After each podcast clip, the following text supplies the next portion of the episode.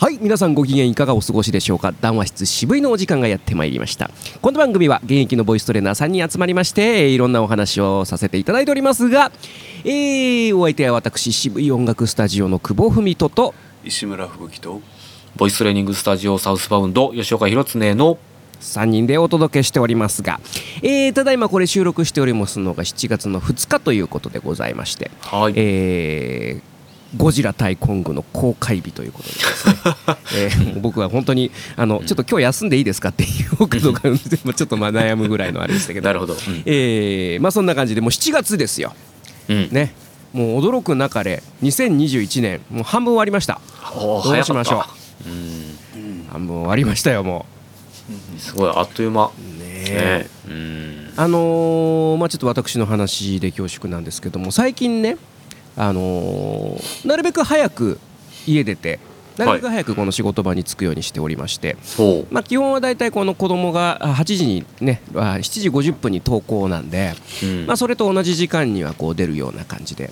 うん。で8時半ぐらいにはまあ大体このスタジオに着くように詐欺してるんですよ。はいはいはい。であのー僕のそのいつも使ってる地下鉄っていうのが東京メトロのまあ東西線といううん。路線でございまして、これが一応あのー全国で最も混雑する、ね、朝のラッシュ時に混雑すると言われております。で、えーましてやその8時前後っていうのが一番このうんうん。混む時間なんですね、うん。うん、であのーまあ、とはいえまあやっぱこの今コロナがあっておそらくそのピーク時よりは少ないんじゃないかなと思われるんですけど、まあ、ピーク時僕は今日乗ったことないので分かんないですけどもね。でそうするとさそのうちの最寄り駅っていうのがあのホームが狭いんですよ。このうんいわゆる島,、島型のホーム。対面式じゃなくてですね、うんなのであの非常にホームが狭いと。でなおかつその混雑する、えー時間帯というのは非常に危険が伴うと。当然、うん。あのホームドアがございませんでして、えーそうするとですねこのアルバイトのその警備員さんというのがそのラッシュ時にこう現れるわけですね。うこのホームのこの電車がこう発着するところにこうみんなこう両手広げて並ぶわけですよ。そのバイトの警備員さんっていうのが。はいはいはいうん、でただいま電車入りますあの黄色い線よりあの内側にお入りくださいみたいな感じで言うわけですよ。ほんであの、まあ、それはもうラッシュ時だけねそのホームドアの代わりに人走りみたいな感じで出るわけですよ。でそのなあの見てるとですね警備会社の人とあともう本当にもうこの人臨時で時給いくらかでやってんだなっていうこうその人たちは私服になんかメトロのなんかこうゼッケンみたいなのつけてるわけですよ。あとメトロなんかキャップなんかかぶって、うん。もういかにもこう臨時で雇いましたみたいな、うん。その中にですね女の子が一人いましてですねあの年の頃多分二十歳前後、うん。まあ、学生さんでしょうね、うん。その子がですねあの基本的にはこの電車入りますみたいな感じで手広げて待っちゃいい,、ね、いいんだけどやたら喋んのね。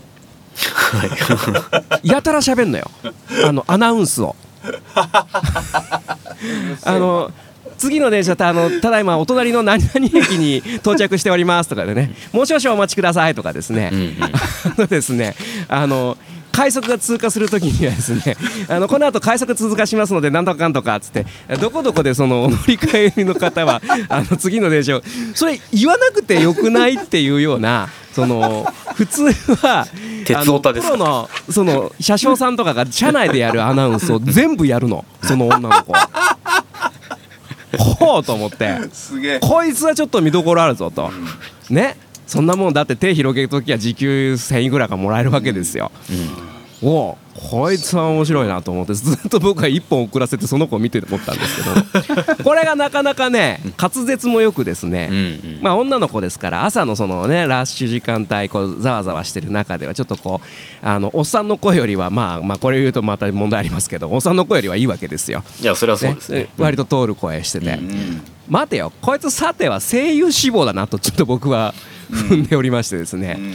声優志望の女の子、ちょっといいと思って聞くとちょっとアニメ声っぽいぞと、うん。これは弱アニか？もしくは日慣れか？みたいな感じでですね、でもその心意気たるや、あのまあ、うん。声優志望だったらばっていう過程で話しますけど、あのなかなかいいね練習場所を見つけたんじゃないかな確かに確かに。うん。ん。今日はちょっとねいなかったその子は。あいなくていなかったですけど、ね、そうですか。頑張ってほしいなと思いますね、うん。そうですね。そこでこういかに疲れないように出すか、うん。ね、うん。継続的に出しても疲れないかどうか。ね。ラッシュ時間。多分ピーク時だからまあさ1時間もないと思うんですけどもあのそれぐらいの時間ね発生しても疲れない状態っていうのをそこで体得していただきたい。非常にいい練習だぞと。あの教えてあげたい。励ましてあげたいと思いましたね。っていうかまあそれはすでにステージを得ているんだよねおそらく、うんいやうんそれはねもう本当にその子がもうそうそうだったらですけども、とってもいいですよね。う、ん。うん、鍛えられますよ。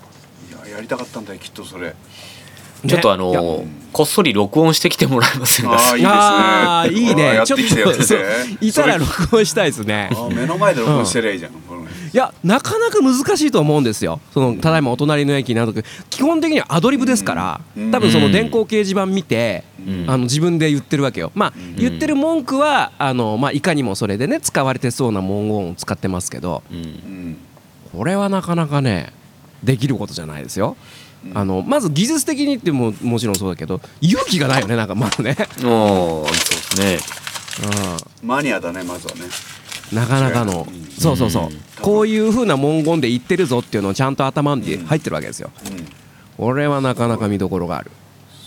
ごいな、うん。ちょっと声かけたいね。声かけたいですよね。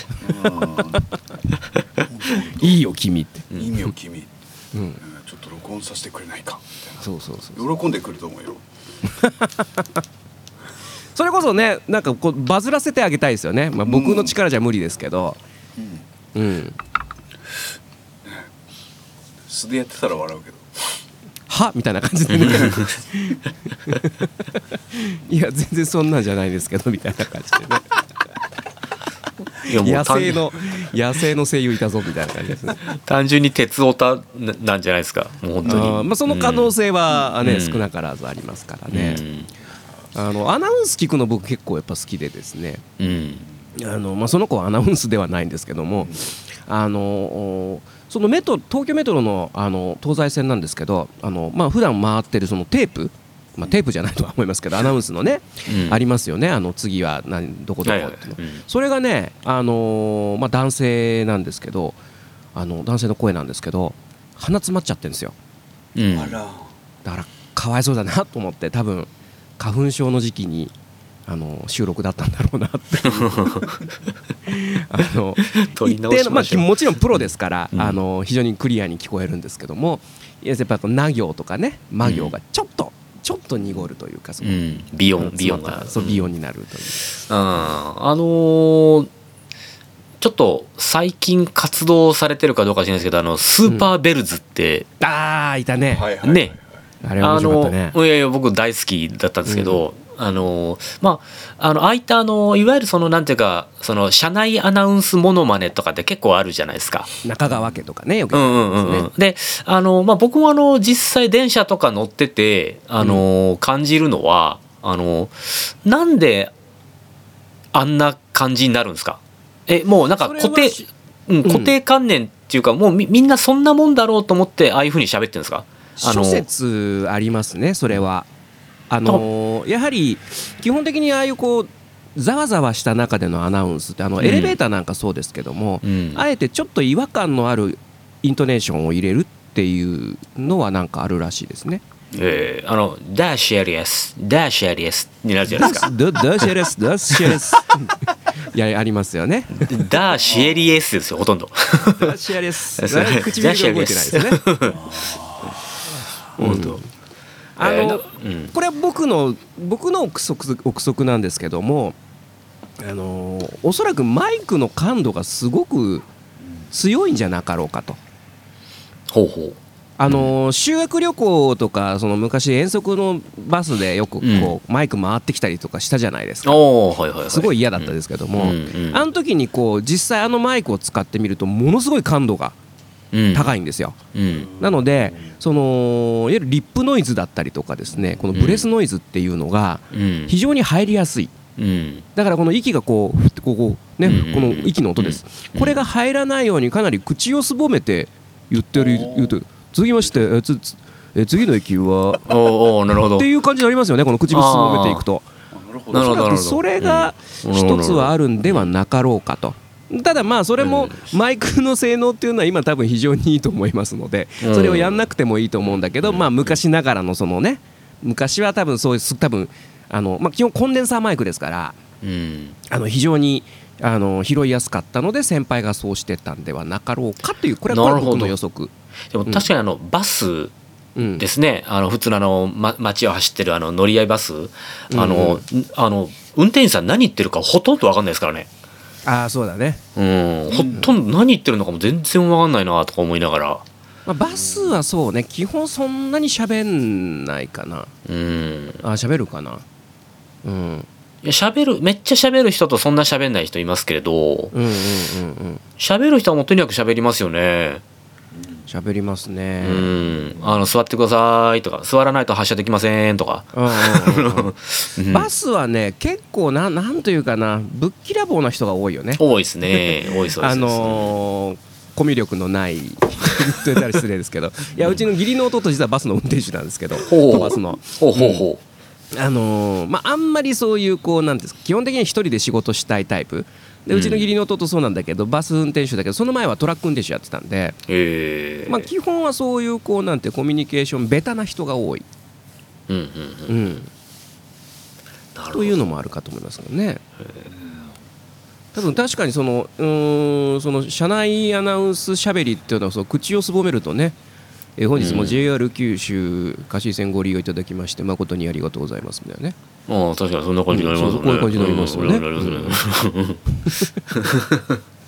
なるほどうん。でもねひ一人ねたまにあのあのーそのメトロであるのがね非常にこうなん。ていうん。ですかねあのーお姉区長の人がいらっしゃるん。ですよ。はあえー本日も東京メトロ東西線をご利用いただきまして。いるよ男ね性だ男性だと思うんですよね。いるいる。非常に多分お丁寧に話そうと思った結果だと思うんですけどね。うんうん。うん、でもで結果お姉区長になってるってそれも面白いな 結果。優しい口調でね、うん。非常に物腰の柔らかい。ママがそうらしいですよね。あのうん。子供たちに優しくこう優しく接すると接してるうちにああいう口調になったっていうね。うんうんうん。うんすごいな。あ、うん。なるほど。なるほどですよね。なんとなくなんとなくうん、うん。あのーそれは納得いきましたね。いやまあまああくまで予測の一つではあります いやいやいや、ううんんうん。なるほどな。だからだからた例えばその車内アナウンス独特の口調であれば耳が行きやすいと、うん。そうざわざわした中でもねあのはっと聞きあアナウンス今言ってるっていうのが分かりやすいっていう説ももちろんありますね。あのーじゃあそれこそさっきちょっと話になりましたけどエレベーターのね、うん。あの今あれななんていうんですか？昔エレベーターガールみたいな感じでしたけど。もう今それ自体が多分あんまりダメなんでしょうね。うん。大きいデパートなんか行くとうん。本日はそうですね。うん、病院の呼び出しもそうだよね僕あのほぼほぼ間違いない久保さんって言われますよ。へえ久保さんうんまあ今最近はどうだろうな。久保さんって大体言われます。なんかざわざわし古いてる中で古い感じありますよね。ちょっと懐かしい感じがね。あのー僕子供の頃うんの近所の病院っていうのがもうとても古い病院だったんですけど総合、うん。まあそれでも総合病院で、うんですからうん。確かに呼ばれる時にそんな感じがあったと思います。吉岡さんって言われます。あそんなそんな感じそんな感じです。ううん。あの、うん、あの古来古来古来じゃない。ね昔からそうね。そういう先人の輩呼び出し。がうん。うん。そう。先輩方からそう教わったっていうところですよね。まあだんだん薄まってはいると思いますよね薄まっねえだから、き興味そうだな聞くって言ったらさっきのそのあのエレベーターもしくはこあの、うん。高校野球ですか？あーあそうだね。高校野球もそうだね。いやなんかちょっと変ですよね。ちょっと変だね。うん。うん。普通じゃないなと思って聞いてるんですよね。そうでだからすねあれあれはだから本当にとにかく甲子園のあのウイス城はまさにあれはあれこそ伝統的なものなんでしょうかね。あの辺はなんか伝統守ってそうだよね。うん。これがなんかこの甲子園のなんかこの雰囲気作りといいますか？ねなんかねほら、うん。1番センター吉岡君みたいななんかあるはいそんな感じするじゃないですかなんか。うんうんうん普通に特だね。ねえ普通普通じゃないよなとか思いながら、うん。なんだろうな確かにありますね、そうですね。じゃあぜひぜひちょっとですね。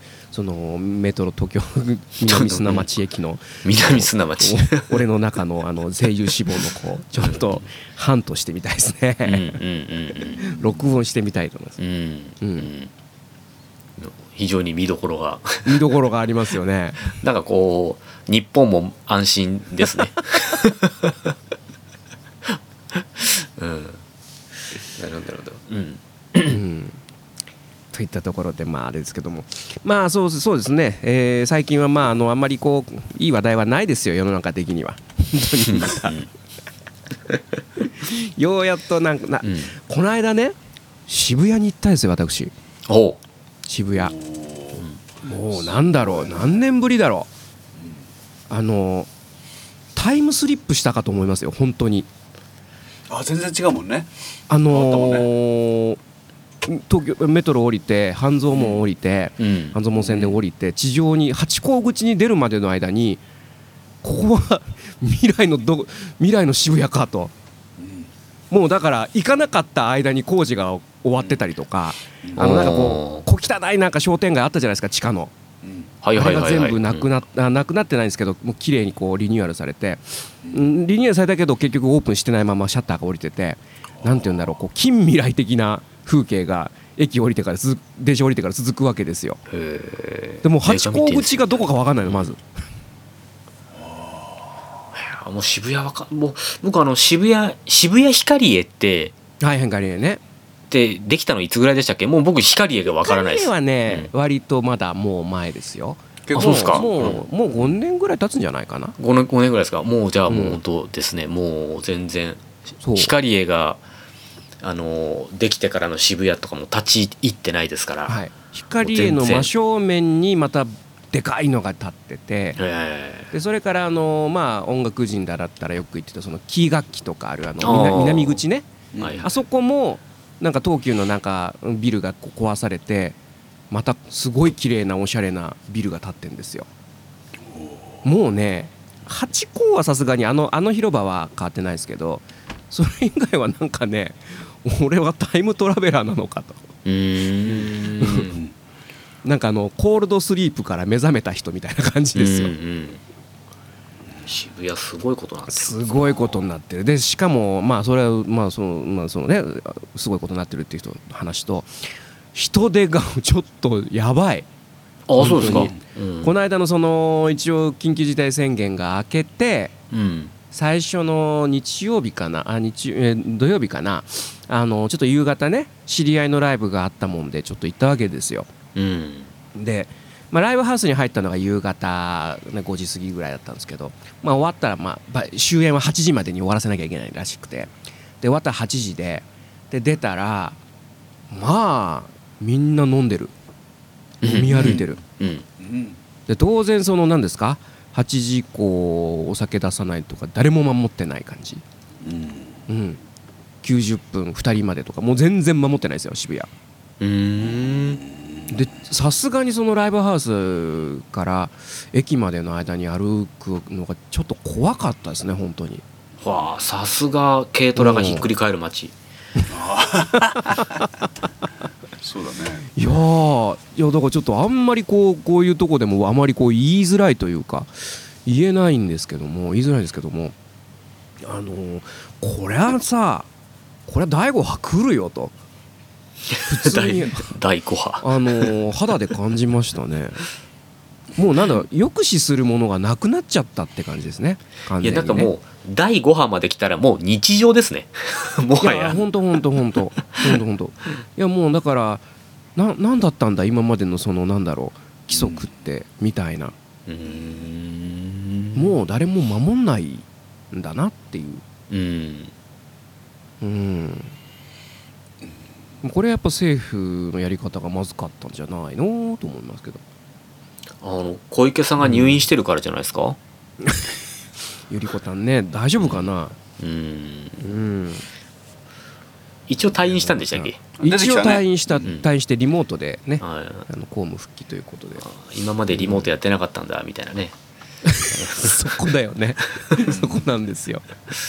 最初からリモートでみんなやっときゃよかったのにっていう、うん、いやーなかなかこれは来ますよ。多分本当来週再来週には1000人超え。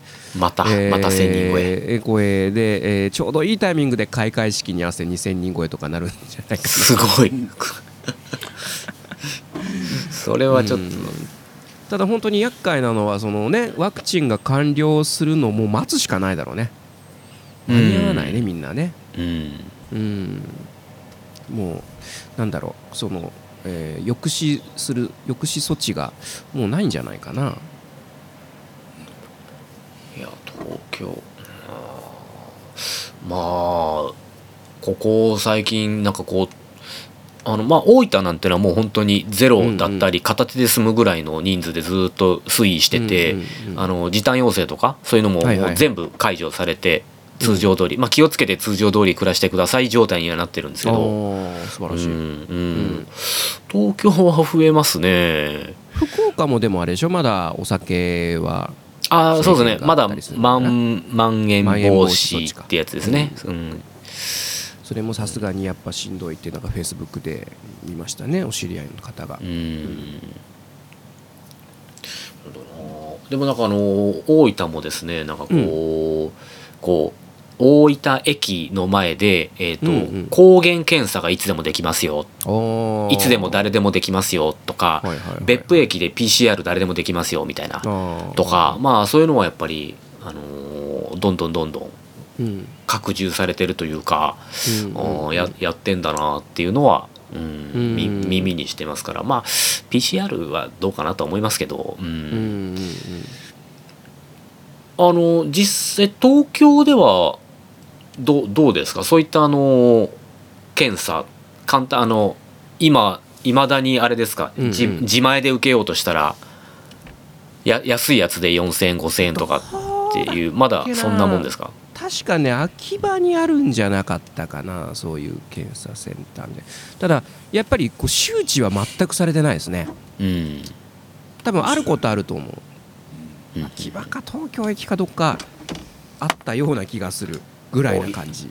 いつでも誰でもそれこそ、できうん、それこそ渋谷新宿いわゆる東京の主要駅うん。にはワンコーナーあってもしかるべきだと思うんですけどそこまでは至ってないでしょうね。うん。池袋の西口の芸術劇場の前にあるね。ありそうですねでいかにも。きたできたできた。うできたん。あれいくらだろうな？できたなうんずできてしばらく経つな。うん、いやでも本当に周知されてないですよね。うん。あんまりね。それこそなんかこううネットの広告とか打ちゃいいのにとは思いますけど、うん。うん。うん。今はそんなに高く取れないんじゃないの？うーん儲からないっていうのかな。儲からない。そうですね。儲からない。なかなか大変な。やっとやっとなんなんだろうな。この瀬戸さんまたこうねわ分かりやすいなと思いますよ皆さん。あのちょっと戻ってきたぞと。うん。なるんですよね。申し込みが増えると戻っ戻ってきたって感じそうそうそうそうそう。うん。そう。そう緩むまあと戻る、うん。今はまたこうなんですけどあまた来月また減るなと思ったりとかですね、うん。まあ、こんなことの繰り返しがまだまだっていうところですね。それからあのーまあ今うちもそうなんですけどその、結局その意外にその医療とか介護とかに従事されてる方が生徒さん多くてですね。特に田舎ですし、うんうんうんうん。ですからもう、うん、完全に頭の中でこう計算できちゃうんですよ。ああ、うん。来月何人来ないなみたいな、うん。なるほど。うん。もう確実に来れないだろうなっていうのはやっはいはいはい。ぱ計算できちゃったりするので。だから6月いっぱいはまでは結構厳しかったですけど、まあ、7月からあのみんな戻ってくるっていうお話なんですけど、さあ戻ります表明をしてくれた人がそのうちのやっぱり半分ぐらいだったりするのでうん、うんううん。んこのうん、このままなんかね、うんうん、そのまんまなし崩し的にとか。ワクチンが本当にまあやりたい人が全部行き渡るって考えたらまあ本当10月だろうな。9月までにみんなそれができて、うんねえ。うん。また今年1年厳しかまっただまだ遠いなと怖いとうん。思いますよ。うん。まあ多分オリンピックは無観客でしょうねこれはね。おそらく。まあ、このまま増えればそうなるんでしょうね、間違いないんじゃないかな、もうそれの方がだって早めにもう発表しとかないとねチケット払い戻しとかもありますし。どうなんですかねあの開会式20万とかで買った人いるわけですよねいっぱい。うんね。え、うん。まあやっぱり先見の明がなかったってことで諦めてもらおうよ。俺がバカだった。気がついてもらおうオリンピックの開会式ごときでそんな金払うんじゃなかったって今気がついたよでいいんじゃないかあれみんなそうあれでしょ？その僕も一応、あのーホームページ開いて応募しようかなと思いましたけどそのなんなんだろう。抽選なんですよね抽選でとりあえずとりあえず買っとこうっつってみんなあのチェックボックス入れて抽選応募してで当たったらそれが払わなきゃいけないみたいな、そうそうですね、中にはとんでもない金額払う羽目になった人もいるらしいですね。ねえねえううん。んそうだね買わなきゃいけないんだよね、もう僕はもうとあのなんだろう何人待ちっていうのを見てアホかと思ってすぐ消しましたけど。あーそもそもホームページすら開いてないですね。買う気が全くなかったので僕は。あのでまあ、開会式だけはねやっぱこうね見ときたいかなと思ったんですけどね。開会式って全力でやるんでしょ？おそらく。国の威信をかけて。そういやそうそう、うん。だからもうなんていうその国のやっぱ文化ですね。そこだけはそのスポーツじゃなくてやっぱ文化なんです。カルチャーなんですよ。それをこうふんだんに入れてでお金と人材をこう一番トップクラスのやつを集めてやるから、まあ、し我々こうね音楽とかこうショーとして見るには非常にいい勉強だと思うんですけど、まあこれが今回どうなるんだろうっていうのは 思ってますけどね。本当。うん。おそらくあのものすごい数のお客さんが入っているように見せる映像を作ってるんじゃないでしょうか。いやもう CG がなければ成立しない世界でしょうね、おそら多く。分おそらく。うん。それやんなきゃったら日本でやる意味ないもんね。うんで絶対マリオとかねガンダムとかドラえもんとか出てくるわけでしょ？客席にいるんだよいっぱい。それありえるな。それありえますよ。いやあの古今東西いろんな漫画のキャラクターが観客席に座ってるって。うん。あーでもだとしたらそのいろんな漫画家とかにオファーが来てるはずですよね。ものすごい権利問題のね、ううん。うん。ん、すすげえな。それをやりやりそうだなそれ。うんそれくらいはでもやってほしいじゃないですか。うん。でも単純にその選手入場どうすんだとかね。CG でいいじゃん。ウガンダ ウガンダどうすんだとか。うん。選手 CG でうん、いやだからやっぱりこうお金のかかったねあのパワプロみたいな感じが一番もう一番いいですよね坂つくとかさああ いうのに。まあでも開会式まあああいった開会式なんてのはまあどうやるかわかんないですけどでもその選手は別にあれですもんね。そのだからあのー何度も入念に PCR かなんかやってうん。30分おきかなんかに23回ぐらいやってほんで入入場するから まあ別に密でも構わないじゃないですか。まあ大丈夫なんですよ。うんうん。ねそれは密でも構わないっちゃ構わないんですけどいやまあプロ野球そうですからね。あの選手全然大声張り上げてますしハイタッチもしますし、ううん。ん。その辺はまああの閉じ検査やって閉じられた空間の中でやってるので。そうですよね。うんうん、それはまあそれなりにいいんでしょうけど、うん。でもあれはかなりあれこそバブルの生活をしてるよね。あの野あ球野球選手はものすごい閉じた生活をさせられているじゃないはいはいはいはい、でもオリンピックの選手もうちょっと自由度高そうじゃない？特にその、まあ、今もやっぱ問題になってるのがねその日本人のこの感覚とやっぱ海外の感覚って皮膚感覚でも違うからその辺がじゃあどうなのかみんな守ってくれるのかみたいなね。それこそ選手村でコンドーム配んねえのかみたいな。こうん。とになってるわけですよ。配らないでほしい終わってからお土産にしようよ。終わってから渡すところいやいやそうをこう贈呈式をやってほしいよね。いや結局そうするんでしょ？帰って使ってねっていう。バカバカじゃねえの。か 何のお土産だそれ？と、陶器お土産、うん。その辺もなんかねそのオリンピックのあ、まあ、語られない部分ですよね。あそうなんだみたいな。東京土産コンドームって面白いな。うん。まあ、岡本さんがやっぱりね世界的にも。うんまあでもだからこの間情報番組かなんかでちらっと聞いたんですけど、うん。あのーなんていうかそのその同じ陸上競技なんですけど陸上競技とか、まあもちろんその柔道とかいろいろあのありますけど、あのあるある業界ですなんか水泳は、うん。あのスイマーはなんかそのうん。なんかこう、なんていうんですか終わってからそのうん。競技が終わったりとかしてしてからみんなでワイワイ酒飲んだりとかはしないって言ってました。おーでもなんか陸上の選手とかはああ飲みに行ったりしますねとかなんか言ってたりとか。なんかなんかいろいろあんのかなとか思いましてね。競技によるまあ監修みたいなのがあるんですかね。うんうんうんうん。ですかね。あ。水泳やらないんですか？でなんか確か水泳だったと思いますけどね。えー、やってそうじゃないですか。北島康介とか。水泳は乱行をしないってことですね。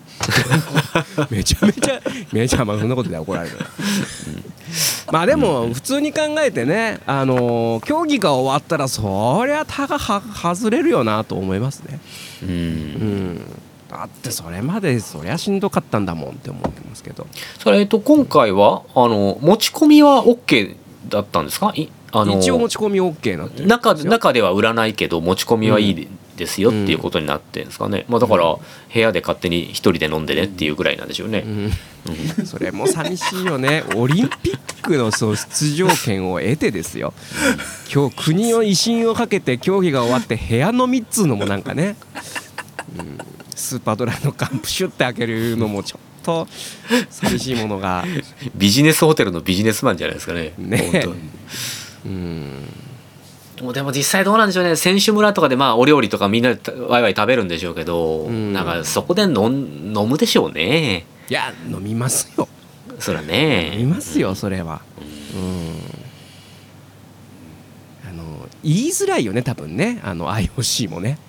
あの、うん。悪いんだけどさつって。あの今回なしでいいかな。つってええー、ってなりますからね。まあでもその外あのどうどういう、まあ、選手移動とか今なんかこうね、実際やったんですよね。オペレーション。今や,、うん、やってるらしいですよ、うん。だまあだからもう本当そういう風な感じでなんというかですねもう本当にまあ完全にその外に自由に出歩けないようにとか、うん。うん、競技場選手村、えーそしてまあその自分のまあ宿泊する施設とか、とかまあ限られた空間の中だけで外と交わりがないんであれば自由にやってもらってもいいんじゃないかなとか思いますけど、そこはやっぱこう、IOC とかも担保がないっていうところがねうん。確約がされてないそうですけど、ね、ましてやそのバッハ会長は広島長崎に行きたいと。うん何言ってんだこの野郎っていう感じのとこでもありますからね。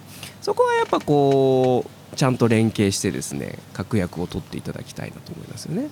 だそだかその例えばその無観客にするにしてもあのねあの丸川さんでしたっけ、えー丸川珠代さんはあの、うん。これは小小池さんの判断によるところだっていうところをこう発言されたりとかですね、うん、まあ都市開催ですからね。そうそうそうそう、うまあまあそうなんでしょうけども、うん。あのなんかもうちょっと言い方ないかなというところ。結局そうきいう端々がこう国民を不安に陥れてるところもありますからね。丸川さん小池さんのこと嫌いなんですよきっと。いや結局そんな麻生さんも思いっきり言ってましたけどね、いやその仲の悪さがいや今それ言うとこじゃないんじゃないのかなっていうありますけども。なかなかねそういった意味では、えーこ今月もう僕の中ではもう早く終わってくんねえかなって思ってますけどね、うん、もう早く終わっちゃってもうもうなかったことにしちゃえばいい、うん、そんなに盛り上がらなかったなっていうところで。うんもう賛成派も反対派ももう多分同じようなところに落ち着くところにもう終わっちゃえばいいね。まあまあまあ言うてもさあと3週間ですねそうですね。うん。うんまあどちらにしろなんかこう我々はあの日中仕事で見られないのであなんかねあの結局ねテレビテレビ局がうん1日ごとにあれ担当変わるんですってね。へえ今今日は日テレ次あ明日は TBS とかなんかそういう交代で流すんですね。ですよ。まあそれは流すんでしょうけど、ただ問題はそれをなんかあの今のところねそのちゃんとまだ決まってないらしくてあのザ・テレビジョンとかが困ってるっていうの雑誌が。ああなるほど、うへん。っていう話は聞きました。え、うん。すごいギリギリなんだね。うん。決めもう決まってるだろうにさまさに本当に突貫工事ですよ、うん、おかしいね。こんなに準備期間長かったのに、だから選手かわいそうですよね、うん、俺いつ走んの？みたいな。俺困ります困りますよね。そこは。あるかさすがにそれは決まってる。それは決まってると思うけどまあ、でもなんかあのーね新聞社とか、あのーテレテレビ局とかってまあ随分あのオリンピック中止キャンペーンやってましたけど、うん。あのー彼らスポンサーですよねオリンピックの。テレビ局がね、うんううん。じゃあ流さなきゃいいのにとか思うんですよね。だその辺のなんか出所っていうのがよくわからないねこの、うん。もうだからうちは、うちはもうあのね放送しませんと。うん。うんぐらいのことをやればいいのにとかダ思いつつ。ブルスタンダードですよ。ダブルスタンダーうん。うん。ドうん。ああへえねまあどまあどちらにしろあの見られないので 夜にダイジェストを見るだけじゃなまあいですか、ダイジェストですよね。うん。いやでもそれしかないですもん、まあだって。まあ正うん。直あんまり僕もその競技単体では何興味はないんですけども。ううん。んわかんないね。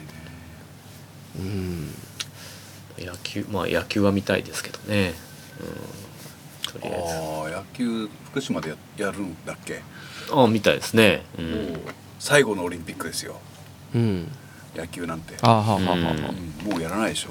もうあの日本がやるからっつって復活しただけですもんね。うんそうそう。おまけでややるだけだうんから、うんだから空手とかも今回初めてじゃないですか。おー空手がだってオリンピック競技になったのってあ初めてですよ、うん。なんでテコンドーがあって空手がねえんだよってやっぱ話にな、僕はずっと言ってるわけですけど、うんうんうんうん。いやだって空手の人口って極真空手の人口ってめちゃくちゃ多いですからね。そうですよね。全全世界に。南米とかもそうロシアとかもそうなんですけど、うんその空手競技がないってどういうことよみたいな。だからそのマイナースポーツだからみたいな感じで言われるわけですよね、うんうん。うん、だから野球もそんな感じじゃないですか要は、うん。うん。あのそうん、参加国が少なくて、うん。とか。いやしかしや野球がなくななくなるって聞いてえ？とか思いましたけどね、うん。いやいやだってアメリカがねあのメジャーリーグがあって、そのまあでもアメリカってなんかこうメジャーリーガー出さないですもんね。うん。そうですよね。ね、うん。うん。オリオリンピックとかいうのにうん。絶対出さないから、まあそういうことかとか思いながら、ううん。ん、なくなったで別に構やしねえよっていうところなんでしょうけれど、うん。うん。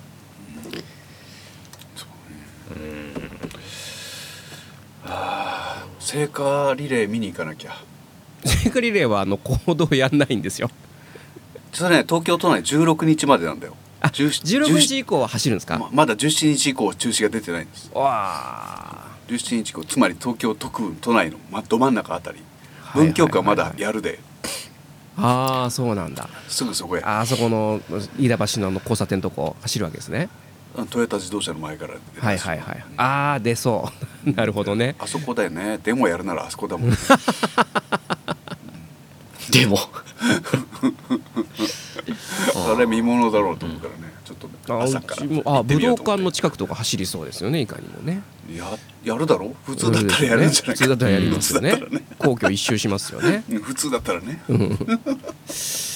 みたいな。そうかそうかそうか。まだそうか聖火リレーって当たり前ですけど東京がラストなんですよね。当たり前ですけど。そうそうそりゃそうですよね。そりゃそうですね。いや大分なんてとっくの昔に終わっちゃったんで。この間神奈川に入ってきたんでね確かね、うん。そうそうそう。いやいや謎の多い聖火リレー。そうそうあれを全貌をちょっと目でねこの目で見ておかないといけないなと思ってね。取ってくるから俺がそういう人が増えるんだよ間違いなく。ね。うん。鬱陶しいね鬱陶しい矢島がね。私のような。これは楽しみだな。また続々とそういうような情報がですね多分来次回次回とね出てきますので。うん。中止になるかなやっぱり。なりそうだな。なるでしょうね。うん。あのちなみに大分のその聖火あのランナうん。えっ、とまああまり沿道に集まらないでくださいとあの事前のアナウンスありましたが、そんなことはなくあの、ごった返していたそうですよ。大分はあれ？あのスーパーボランティアのおじさん？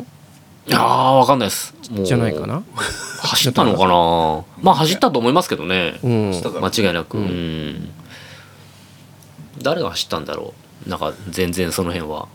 うん 興味がなく。そうだよね。いやーまあ本当にこの 混沌としたこの東京オリンピック。いやこれだから本当に記録映画が早く見たいですね。うんそうですね、うん。うんそうそう。これはもう本当歴史に残る映画だと思いますよ。うん。うん。放映できるのとできないバージョン両方作ってもらいたういね、んでちなみに東京の後はどこになんでしたっけ？フ次ランス？パリじゃなかったですね。パリかパリだよね。パリか。ロンドンか。パリですよね。うん。パリか。うん。あーまあそこはまあ本当に克服したオリンピックになるんだろうな。もう来年のだから2月にまず北京ですよ。あのふ冬の。うん、うん。これがどうなるかだよね。うん、まずそれがどうなるかですね。もうそもそもやんのやらないのっていうところですよね。うんいやーまあいろんな問題があっていろんな問題がね。ありますからうんまあ。中国そのものがあればいいなっていう感じですうん。そういえばあの共ー産党が。100昨日100周年でしたね。もうねえげえぐいこと言ってましたよ金平君も。